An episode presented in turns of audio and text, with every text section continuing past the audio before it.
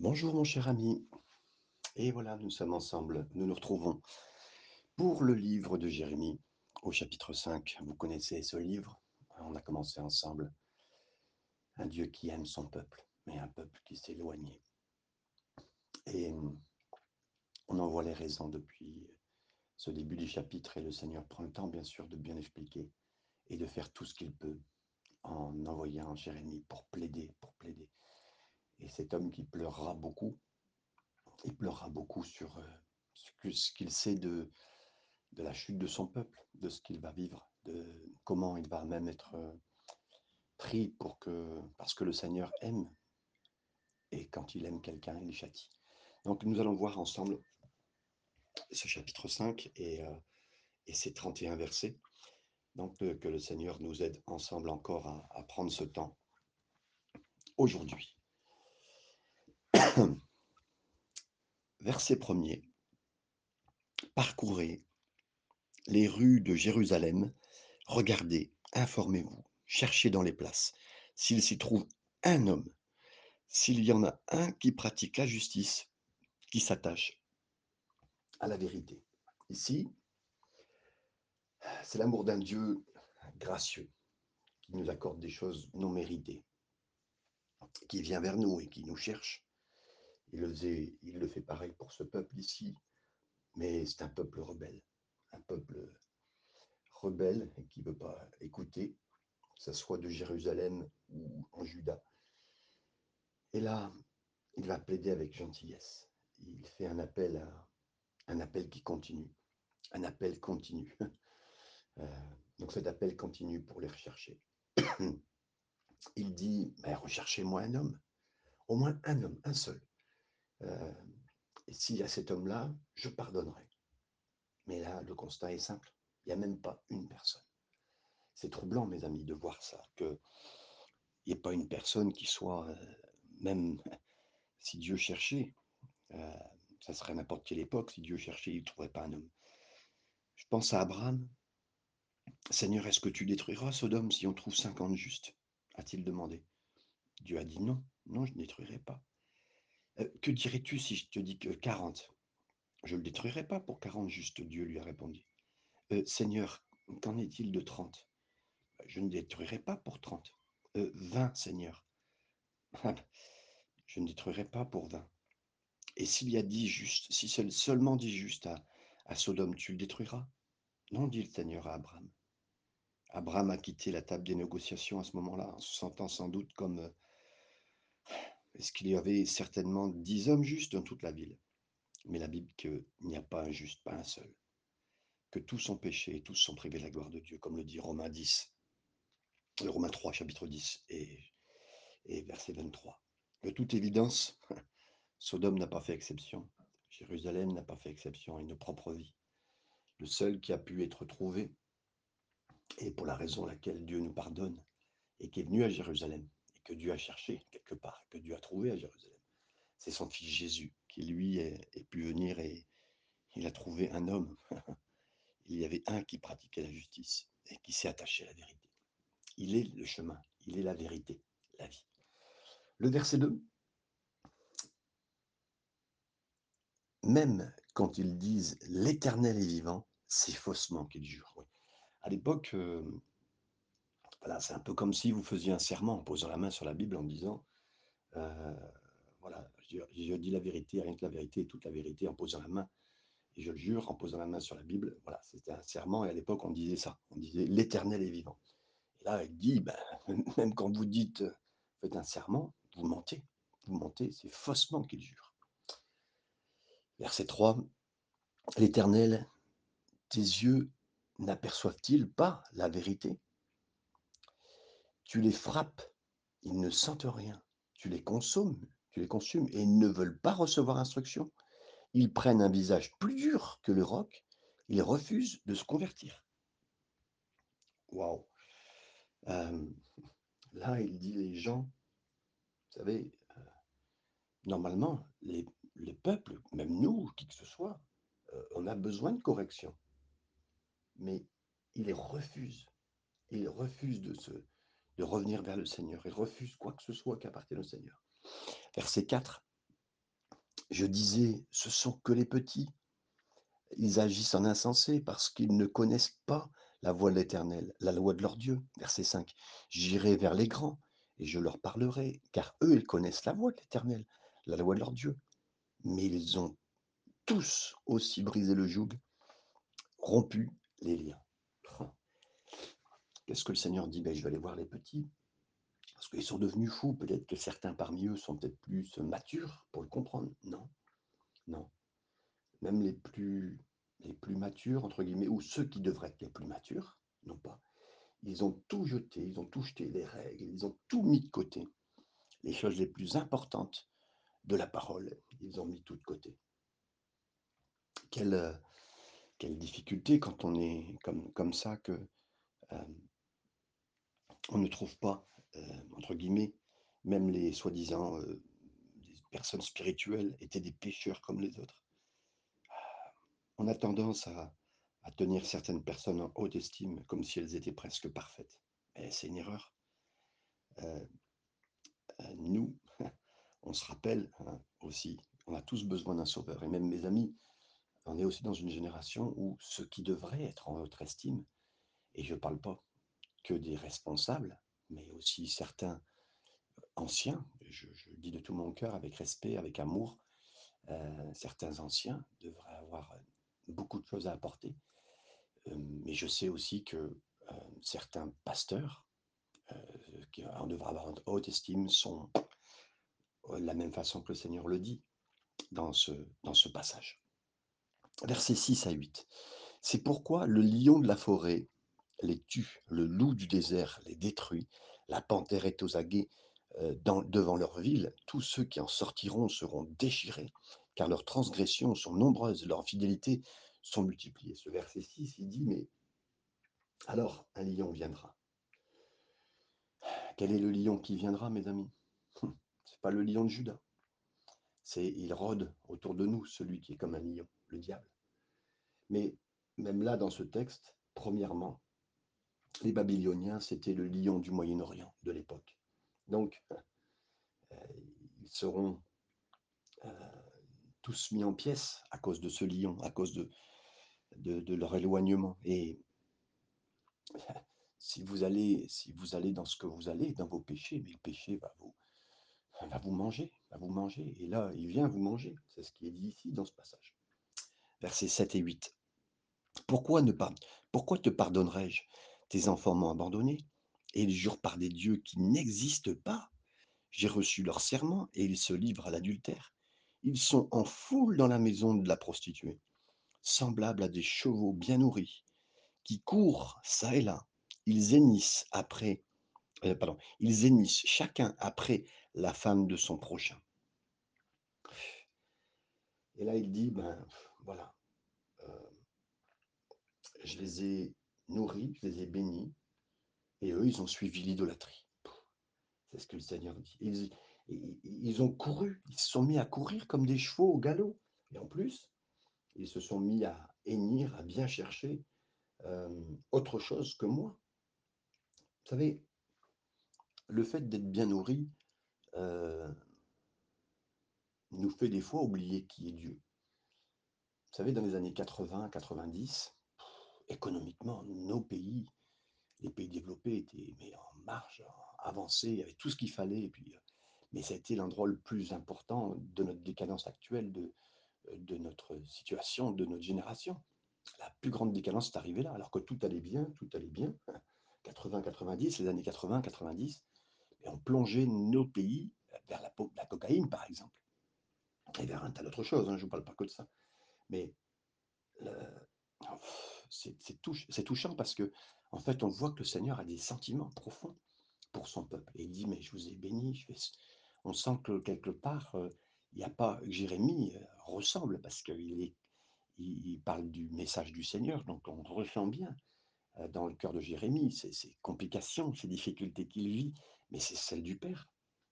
Et oui, mes amis, le Seigneur a vraiment des sentiments pour nous. Et ce pas des petits sentiments, mais on le voit ici, bien sûr, que son peuple, euh, n'a pas répondu à son amour et, et qu'ils sont partis, que son peuple est parti vers d'autres dieux, mais comme des animaux euh, qui suivent leur instinct. C'est ce que dit ce passage ici, clairement. Versets 9 à 11. Ne châtirai-je pas ces choses-là, dit l'Éternel? Ne me vengerai-je pas d'une pareille nation? Montez sur ces murailles et abattez, mais ne détruisez pas entièrement. Enlevez ces cèpes qui n'appartiennent point à l'Éternel, car la maison d'Israël et la maison de Juda m'ont été infidèles, dit l'Éternel. Verset 9 à 11, ici, le Seigneur donne la permission euh, aux Babyloniens d'attaquer, mais pas de détruire Jérusalem. Euh, et c'est ce qu'on voit. Les murs, il dit, voilà, murs de Jérusalem, vous les abattez, je vous donne la permission, hein, et vous leur retirez leurs armes, c'est-à-dire que leur sécurité, euh, sans quoi ils ont, ils ont de la force, et puis ben, voilà, vous leur retirez cette force qu'ils ont l'impression d'avoir. Hein.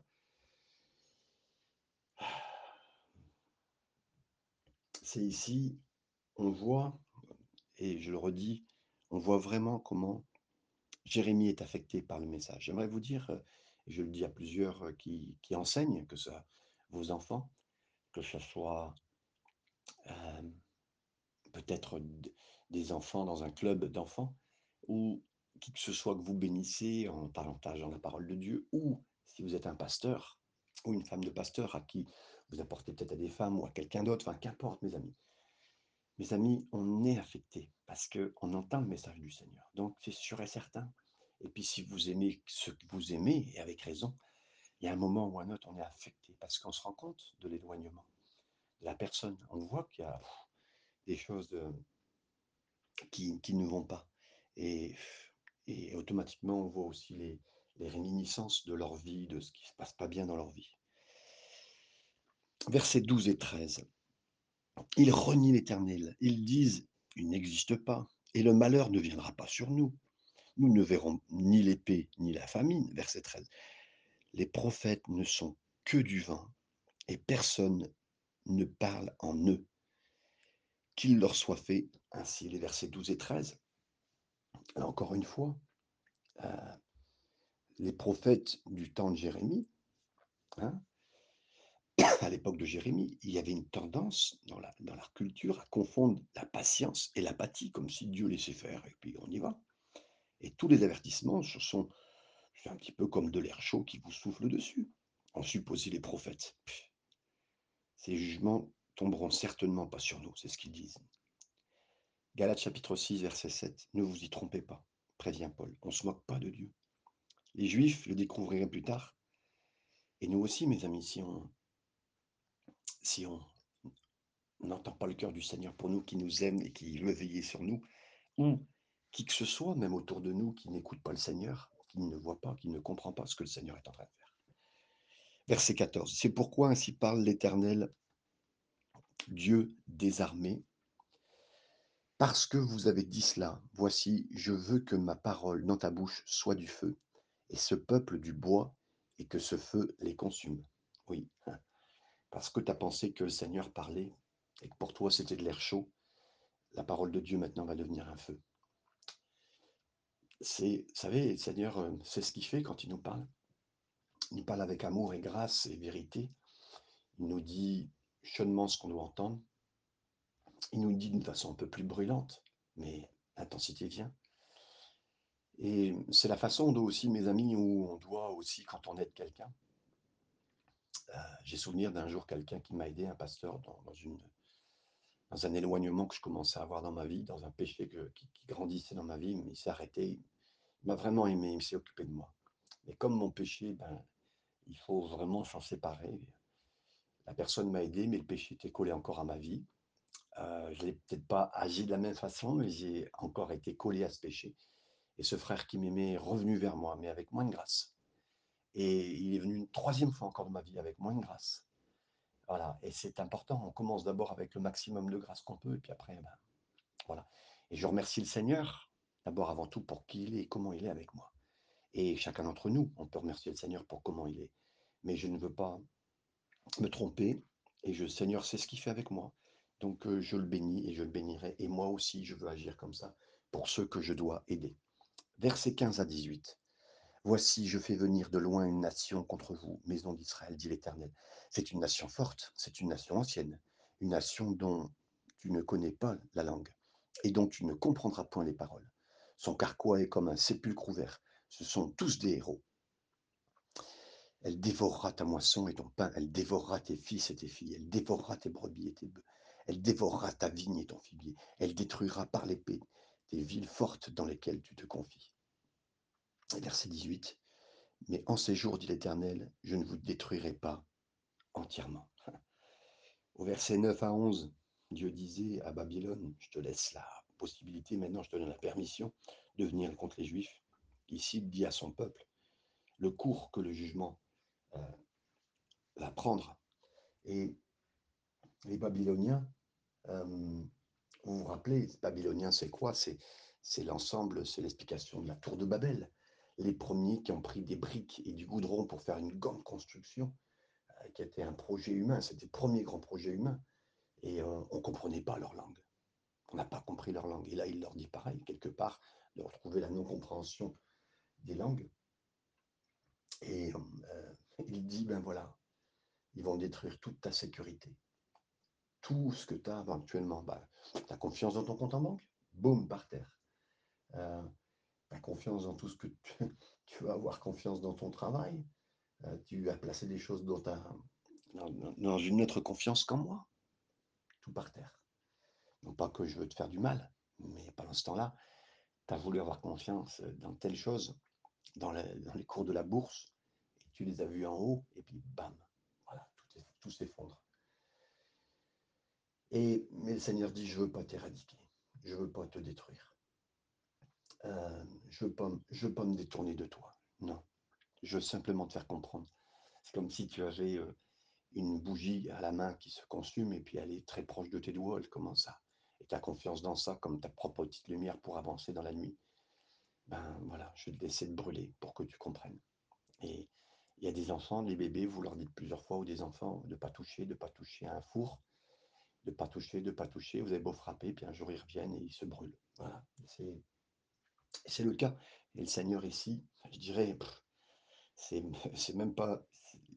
Il permet même que on aille dans ce qu'on ne veut pas, mais jusqu'à un certain point, parce qu'il contrôle.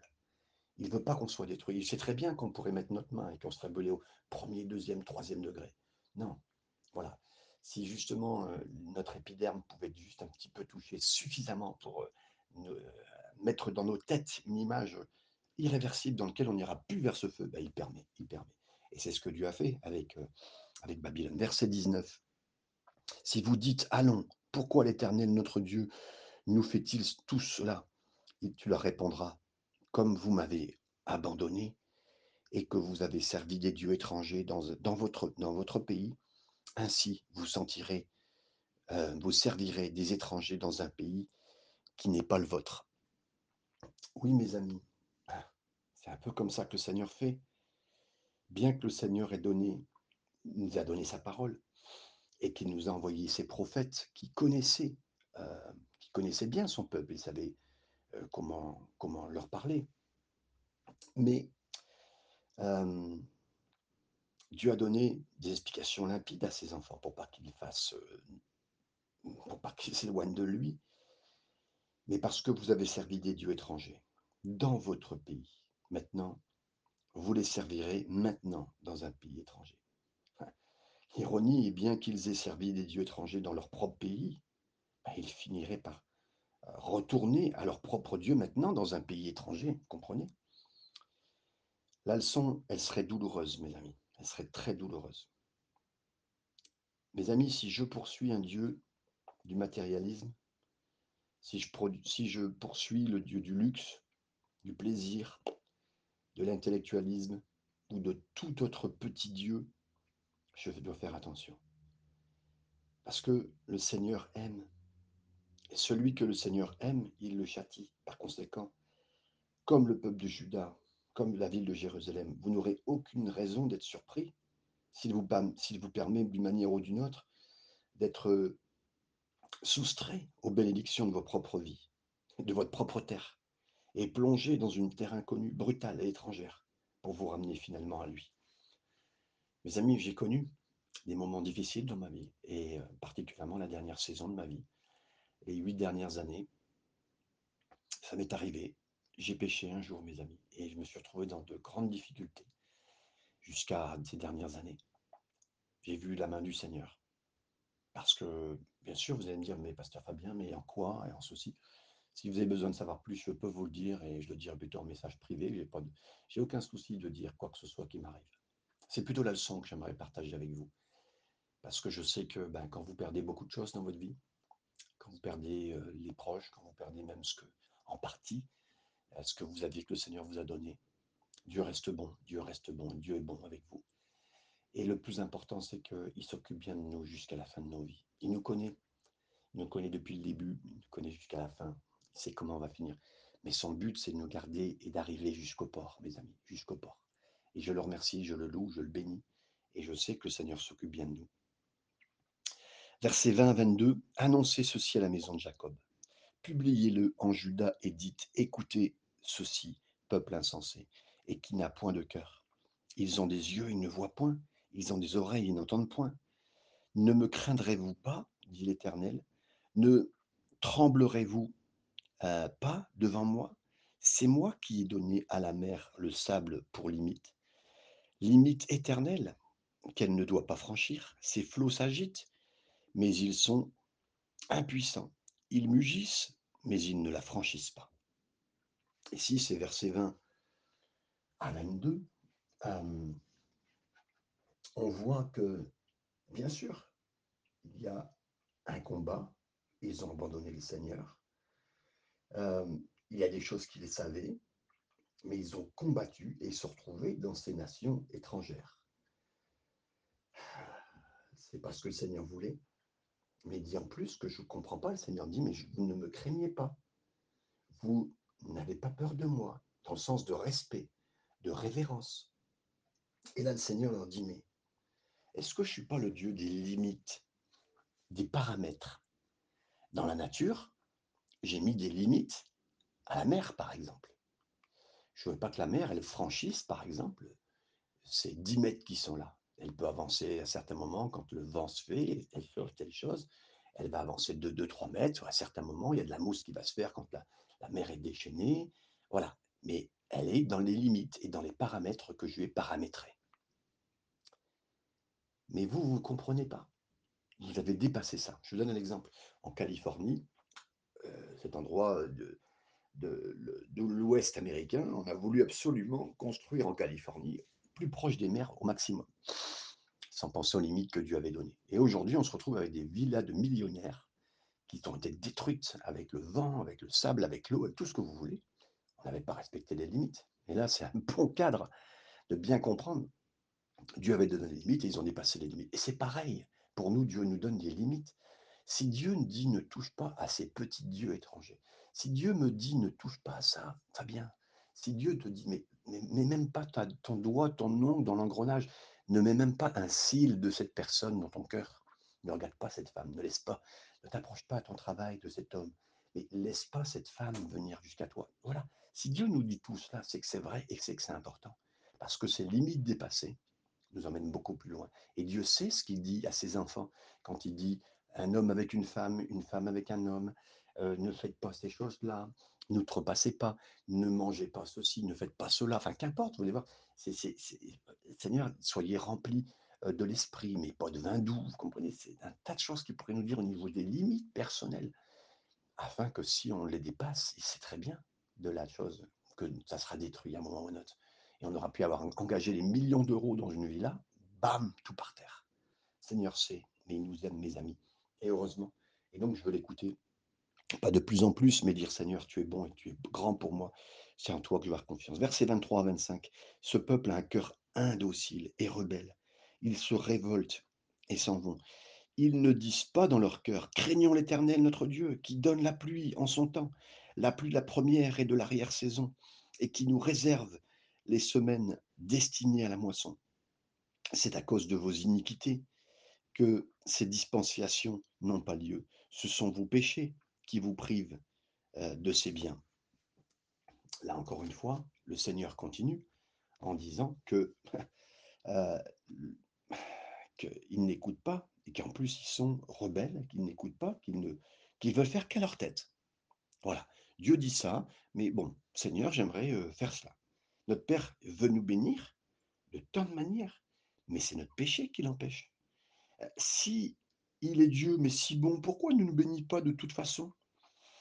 Le gars, il, commence à, fumer un petit peu de drogue et il dit, mais Dieu va me bénir quand même.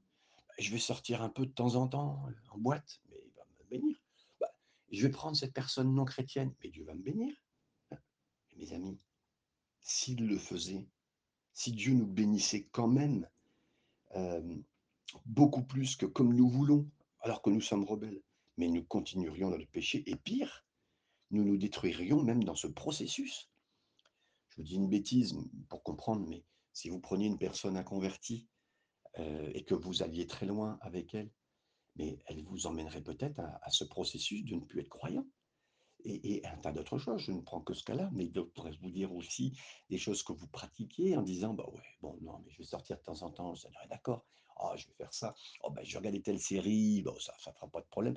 Mais mes amis, si, nous continuons dans certains points, dans certaines choses, mais il va retenir la pluie, parce que là, effectivement, il parle de leur moisson. Il dit, ouais, mais Dieu va nous bénir. Bah, Dieu avait, si vous voulez, il y a un temps où la moisson devait venir, ça veut dire la pluie pour la moisson devait venir. Il y avait la pluie de la saison et de l'arrière-saison, donc deux pluies quelque part. À l'époque, on n'avait pas euh, de l'eau qui pouvait venir facilement euh, irriguer euh, les, cultures, donc c'était pas si facile que ça. Puis, bah, mais là, Dieu retenait la pluie et les, gars, ils auraient voulu que la pluie vienne, vienne régulièrement et qu'ils viennent vraiment dans notre vie, que cette bénédiction. Mais non, Dieu a dit non, je, j'essaie de vous faire comprendre que c'est pas le bon chemin. J'essaie de vous faire voir que, comme à Balaam, avec son âne, il a coincé le pied sur le ça lui a fait mal, mais arrête, il a frappé son âne. Ah tellement il était euh, concentré sur ce qu'il voulait faire. Il n'était même pas concentré de savoir que c'était un animal qui lui parlait, mes amis. Et nous sommes, nous sommes comme cela. Je suis comme cela. Des fois, tête baissée, et puis le désir que le péché amène en nous, tant qu'on ne l'a pas consommé, consumé, ben, on y va, on y va. Mais Dieu est bon, mes amis, et je remercie le Seigneur parce que nous lisons ça. Et je sais aussi que ben, le Seigneur a sorti Israël de sa déportation, mais ils sont passés par là. Et j'aimerais vous dire, mes amis, je remercie Dieu pour toute l'histoire d'Israël, qui est pour nous une histoire importante. Et j'aimerais aussi que vous voyez que certains moments de vos vies, des saisons étaient très compliqués.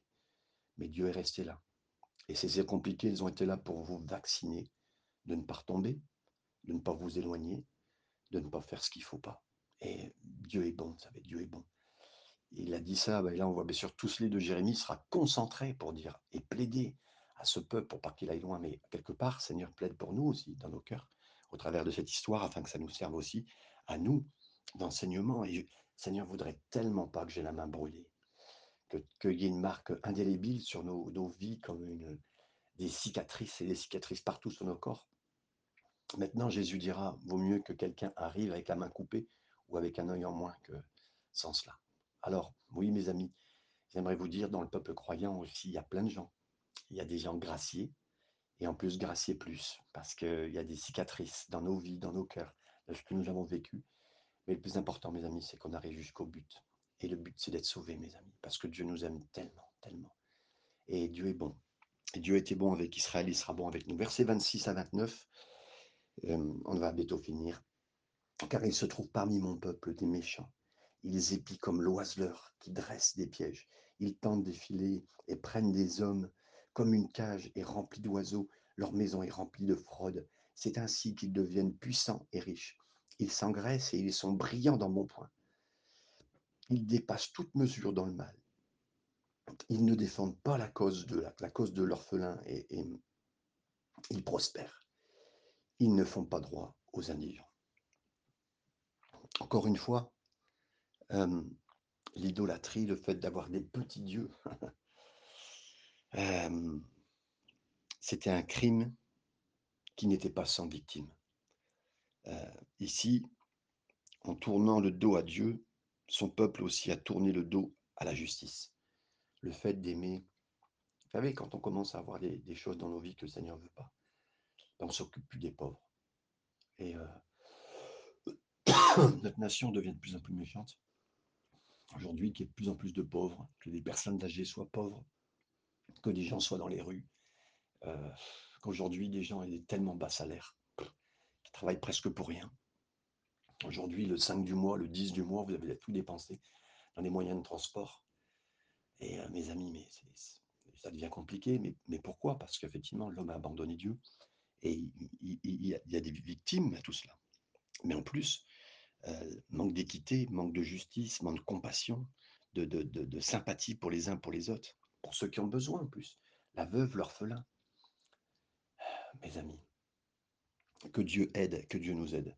Et particulièrement, effectivement, pour que nous comprenions et pour que des gens deviennent des oiseleurs capables de prendre les autres pour euh, les, voler. Et même dans le peuple chrétien, euh, je dirais pas particulièrement, ne croyons pas automatiquement tout contre les grandes églises, mais certaines grandes églises ont comme s'ils avaient captivé certaines personnes. Je vais vous dire, redire le nom parce que j'étais dans un taxi euh, cette semaine en revenant de Paris, je suis tombé sur un, frère haïtien, j'étais super content de retrouver, j'aime tellement les haïtiens, j'aime tellement les africains, j'aime tellement les antillais, je le dis, je, je confesse, tous mes frères et sœurs. Je les aime à cause de leur droiture. Et ce frère haïtien me dit oh, il y a des bonnes églises à Paris. Je dis Oui. Puis il me dit oh, Je vais là. Il dit J'étais à Porte, Dorée. Je dis Très bonne église, très bon leader. Allez-y, mon frère, et tout ça. Il me dit ah ben, On a parlé ensemble de l'église d'Emelka. Je dis Oui, mon frère, très bonne église. Allez-y. Ah, il y a une très bonne église aussi à Saint-Denis. Ah, je ah Bon? Je connais beaucoup d'églises. Alors je lui ai rien dit parce que j'étais moi-même pasteur à Saint-Denis. Et il me dit bah, Charisma. Ah je dis Non, frère. Il y a peut-être 6 000, 8 000 personnes à Charisma. Mais non, mon frère, l'église Charisma n'est pas une église qui appartient à des fédérations.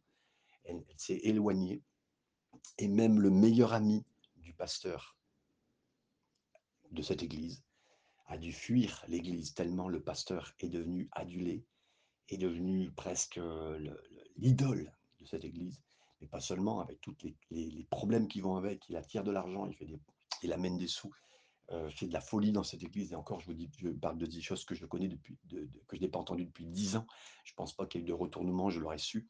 Mais attention, je veux bénir cette église, mais je sais qu'aujourd'hui, elle est dans un très mauvais processus et que beaucoup de gens y vont. Euh, beaucoup de prédicateurs ont été. Euh, et, et, comme s'ils étaient tous dans un filet de loiseurs, parce que, effectivement, ce système-là est en train de prendre l'argent et il y a eu des, des, des, enquêtes contre cette église pour les finances et pour un tas d'autres choses, pas simplement, vous savez, voilà, parce que c'est comme ça ressemble presque à une secte, c'est même très éloigné des églises évangéliques, pentecôtisantes, euh, charismatiques, ce que vous voulez, mais voilà. Donc, en tout cas, que Dieu bénisse mes amis, mais là, Dieu parle, comme il peut le dire ici, il le voit. Maintenant, les deux derniers versets, verset 29, il nous dit, ne châtirai-je pas ces choses-là, dit l'Éternel, ne me mangerai-je pas d'une nation Verset 30 à 31, il nous est dit, des choses horribles, abominables se font dans le pays. Les prophètes prophétisent avec fausseté. Les sacrificateurs dominent sous leur conduite. Et mon peuple prend plaisir à cela. Que ferez-vous à la fin? Là, il dira, prophète, prêtre, et les gens, vous êtes tous alignés dans la même bêtise. Les prophètes ont dit aux gens ce qu'ils voulaient entendre. Les prêtres ont fermé les yeux sur le péché. Les prophètes, avec les prêtres et le peuple, c'est tous pareil. Cependant, il y a un problème. Dieu les euh, ils ont exclu Dieu de leur équation de la chrétienté quelque part, du christianisme, de la croyance, et ils se sont éloignés. Et euh, il a dit, le Seigneur, mais ils veulent pas la vérité. Ils veulent entendre ce qu'ils veulent entendre. Je vous l'ai dit, on est dans une génération où certains sujets sont régulièrement vus améliorer, euh, comment être euh, une personne pleine de potentiel, euh, comment développer ton potentiel, comment aller bien, aller mieux. Bon, j'ai pas de problème avec aller bien, aller mieux, mes amis. merci Seigneur. Mais ils veulent entendre, ils veulent entendre ce qu'ils veulent entendre. Par contre, de les reprendre sur certains points, de les bénir en disant mets ça en place dans ta vie, comprends plus que l'amour du Seigneur, il veut t'éloigner de certaines choses qui sont dans ta vie actuellement. Non, non. Le peuple veut entendre ne veut pas entendre la vérité, il veut entendre ce qu'il veut entendre. Mes amis, que le Seigneur nous aide ensemble dans cette génération et qu'on soit attentif au Seigneur et au cœur du Seigneur. Et on n'est pas là pour juger les autres, parce qu'avant tout, ça me concerne, ça me concerne. Et Dieu est bon avec moi, mes amis, Dieu est bon avec vous. Que le Seigneur vous bénisse. Si ce message vous a béni, partagez-le, s'il vous plaît. Partagez-le encore. Et je remercie le Seigneur aussi, vous pouvez retrouver tous ces messages sur Spotify. Euh, de plus en plus de personnes nous écoutent maintenant euh, sur Spotify en, dehors des jours de la, de journée où j'édite ce message. Mais de peine personne, alors merci à vous, soyez bénis et à très bientôt.